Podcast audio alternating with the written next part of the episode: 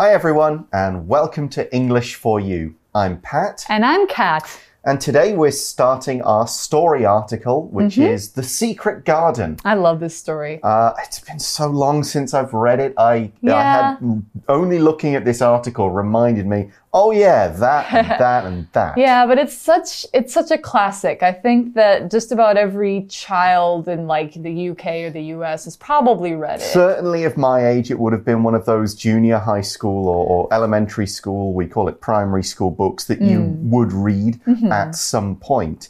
Now, one of the things in the first day is about moving to a new place. Yeah. We'll talk about that in the article, but did you ever do a big move when you were young? Yeah, when I was five years old, my mm -hmm. family moved from California to Idaho, and that oh. was a oh big change. Mm-hmm. I remember, uh, or I don't remember, my mom tells me that when I went to the grocery store with her for the first time, I was asking her, why are there no Mexican people? Why are mm-hmm. there no mm-hmm. black people? Why is everybody white? Because Idaho is 97% white people. Ah. And I noticed that even as a small child. Okay. So it was very, yeah, it's a very different environment and it did result in some changes that I was like, whoa. Different climate as well. Yeah, much, it's, winters. It's, it's colder in the winter. Yeah, it snows. Yeah. Mm -hmm. I didn't move much. We moved to a bigger house, but it was in the same town and it wasn't very far, and I hadn't started school. So for me, it was no big change. It was just, oh, we have a different garden. There's a different ah. park across the road. I'm in a different bedroom in the house. So okay. for me, it, I was four. It wasn't a big thing. Yeah. I, I can't even remember the old house at this point. Mm -hmm. So, yeah, I never had to do the kind of big move that our character is going to do at the start of this yeah. story. And she's done an even bigger move than you or I ever did. Indeed. Let's read through day one of our story and find out what is going on. Reading The Secret Garden Mary Lennox is a young English girl in India who is surrounded by servants. She's a weak, selfish, and spoiled child. When her parents and all their servants suddenly die from cholera, however, her life is changed forever. Mary is sent to Yorkshire, England to live with her uncle, Mr. Craven. Mr. Craven keeps his distance from Mary and soon leaves on business. She's left to entertain herself in his big house and its gardens. Mary learns of a part of the gardens that no one goes into, which immediately makes her curious. Also, she keeps hearing the mysterious sound of someone crying in the house. As the weeks pass, Mary becomes more independent, grows stronger, and gains more respect for others. One day, while exploring, she finds a way into the hidden part of the gardens. She starts taking care of its plants and makes it her own secret place. She also meets Dickon, a local boy. He is knowledgeable about plants and animals, so Mary shows him the hidden garden and they work together to care for it. So the story begins by introducing our main character. It mm -hmm. says, Mary Lennox is a young English girl in India who is surrounded by servants. Oh, okay? Oh, what a life. Yeah, uh, a lot of families, uh, uh, British families who lived in India were very wealthy. They did have a lot of servants. Mm -hmm. In fact, we say Mary was surrounded by servants. To surround something is uh, you're all around that thing. So if there's a house and there are trees all around it, the trees are surrounding the house. Mm -hmm. Okay, we can use it in the passive form as well. Something is surrounded by another thing. Okay, now here we're not being literal. There are not servants standing in a circle around Mary at all times. Be sort of weird. it would be a bit odd, but we can use surround in this way to show she had many servants, they were there all the time, and to communicate the meaning, she never had to do anything for herself. She wants something, please get me some tea, please get me some juice pick up my toys, bring me my book, mm -hmm. clean my clothes. That's the kind of life she, li uh, she lived. Here's another example sentence with surround. The young deer found itself surrounded by a pack of hungry wolves. Uh oh. Hope that deer gets away all right. But she's surrounded by servants. So, right, you said she never has to do anything for herself. She can just be like, Excuse me, mm, come here, do mm -hmm. this for me. And we see in the article that this has affected the way she is. She's a weak, selfish and spoiled child. Oh dear. None of those things are good. Being weak means you're not strong enough to do anything much. Selfish means you only think about yourself. And then spoiled here is another vocab word we've got. To spoil somebody means to give them everything that they want, especially when you're talking about a child.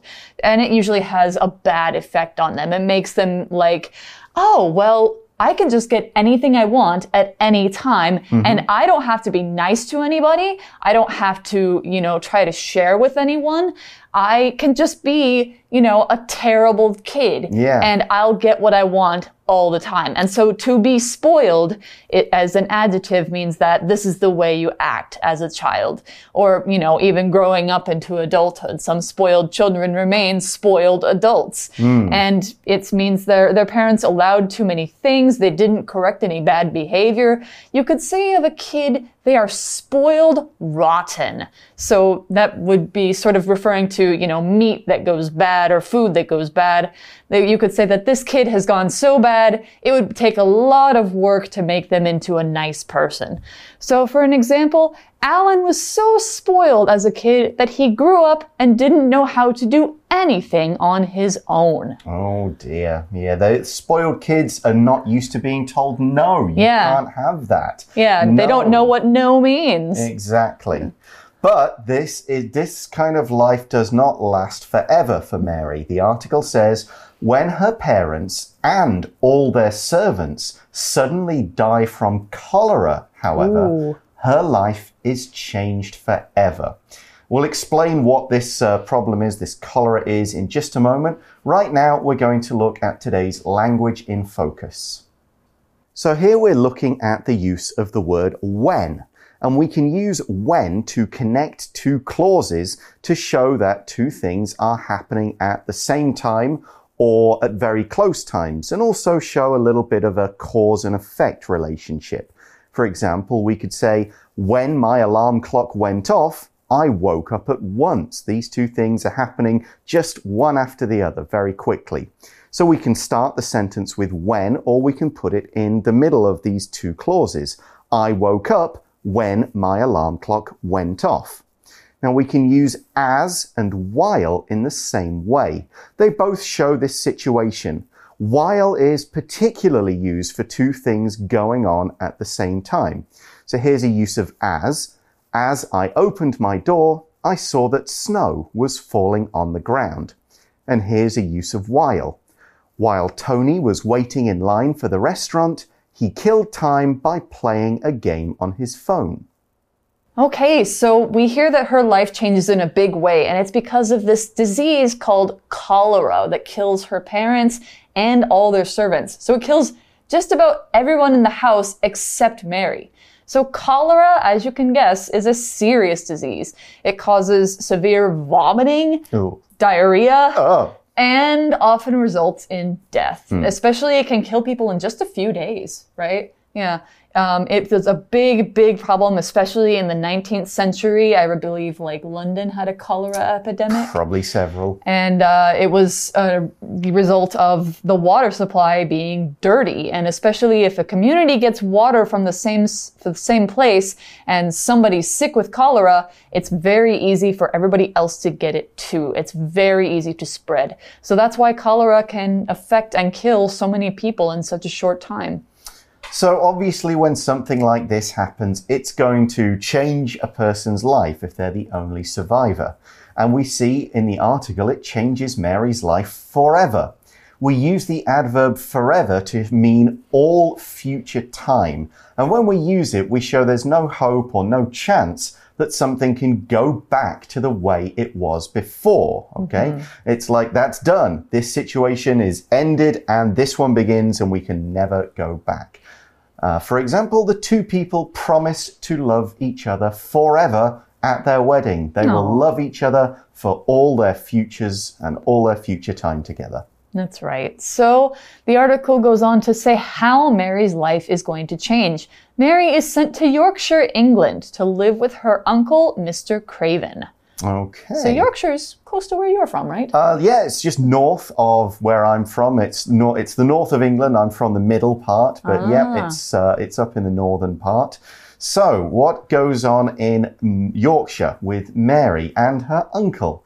We see that Mr. Craven isn't really the best uncle in this situation. he's not a loving person. No, the article says Mr. Craven keeps his distance from Mary and soon leaves on business. So, peace out. Yeah, he's not exactly like, oh, welcome, I'll take care of you now you've lost your family kind of thing. He keeps his distance. So, what does it mean to keep one's distance from someone? Well, it's got two meanings. It can be physical or it can be more emotional. As a physical meaning, it just means to stay away from them. You don't see them. You create some kind of distance. Oh, stay away from that kid. He causes trouble. You know, don't hang out with him. Don't play with him. But it can also be an emotional distance. If you keep your distance from someone emo emotionally, you may talk to them, but you don't let them become friendly with you. So this uncle, he's kind of keeping Mary away. He's not being kind and close with her.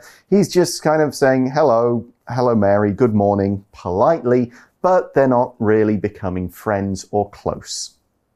And one way he gets to keep his distance is by leaving on business. Right. So in, in modern days, we would say he pieces out.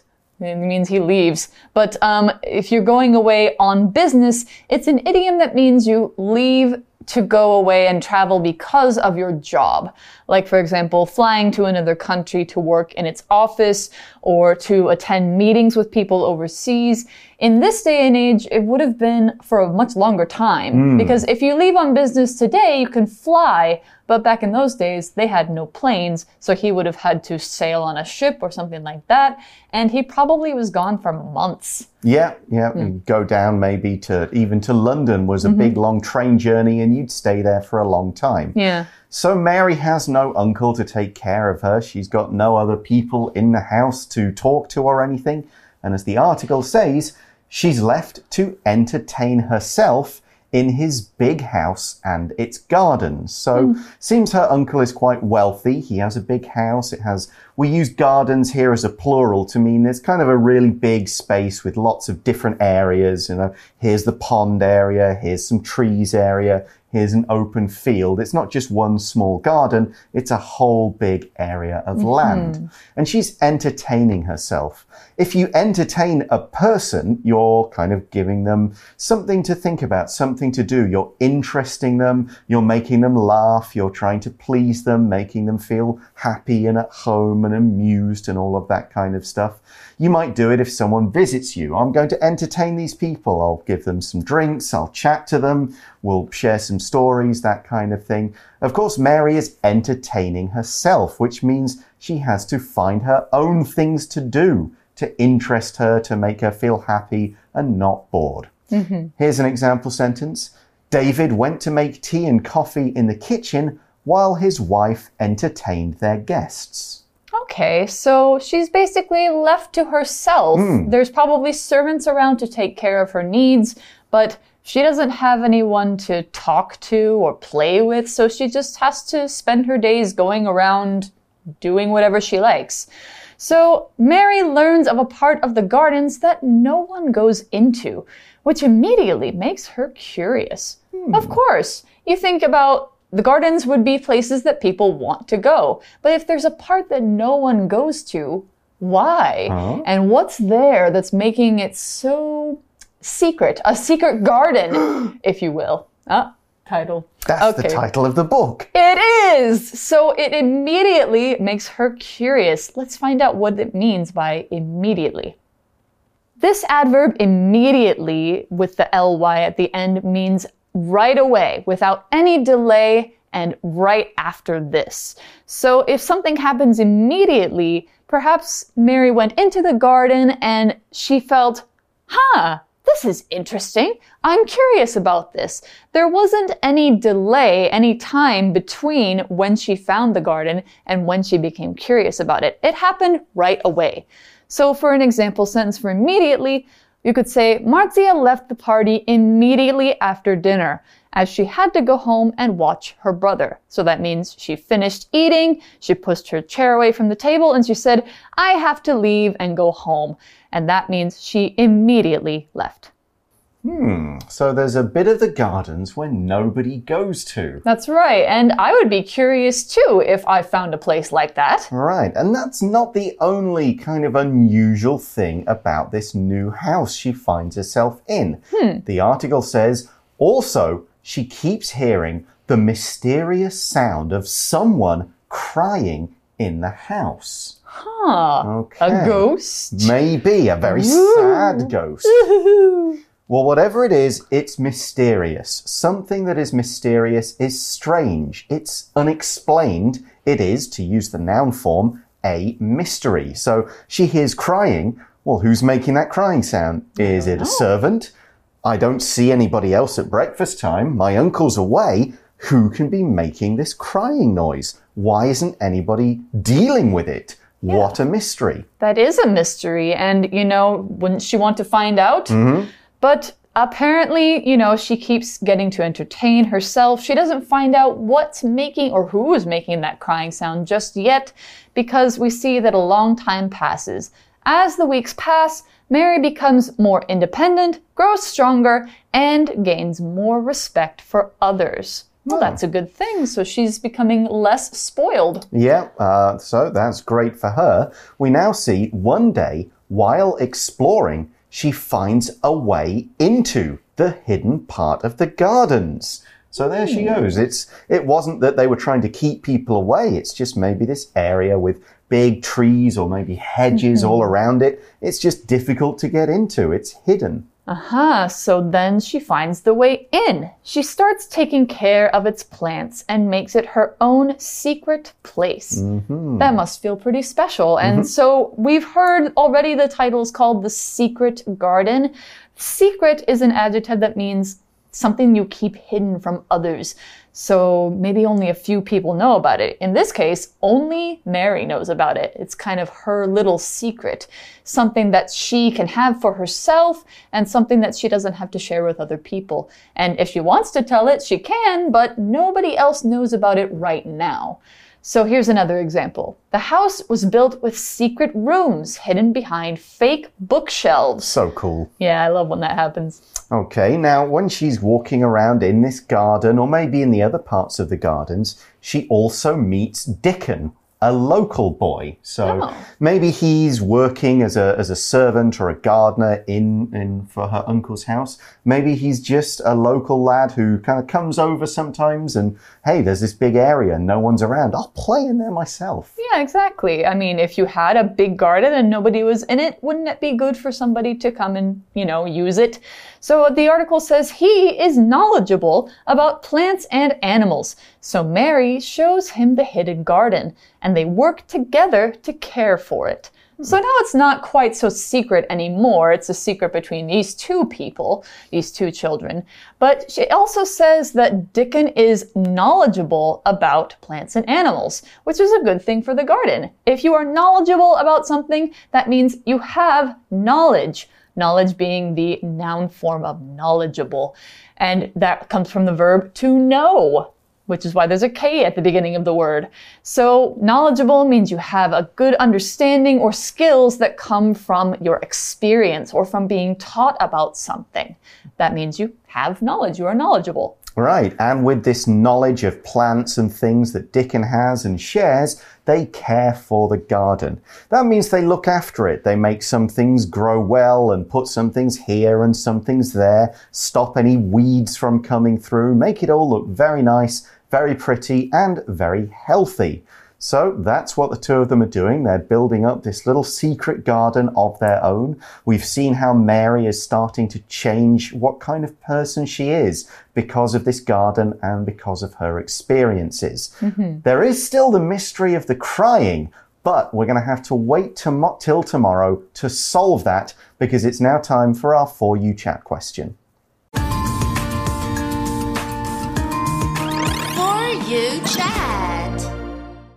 So, our question today is one that we've kind of you know, touched on a bit today. Mm -hmm. Why do you think that part of the gardens, so this secret garden part, yeah. why is it kept hidden and secret?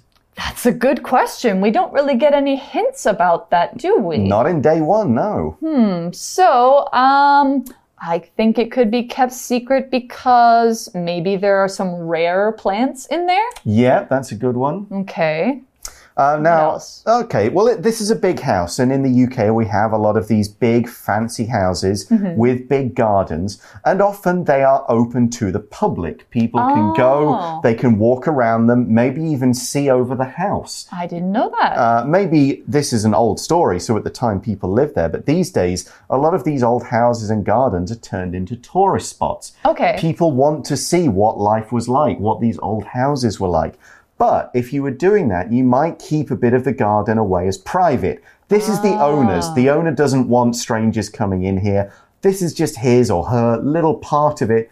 Just like inside the house, there might be, you can go into these parts, but there's a few rooms over here. That's the owner's. We don't go in there. Okay. It's the same with like Buckingham Palace. People mm, can tour yeah. it, but they can't tour all of it. Right. So maybe it's something like that. Okay, so it could be that this is a public garden. Maybe that's why Dickon is, right. you know, coming in and out. Mm -hmm. But that that part of the garden is the only part for just the owners. Yeah. Okay.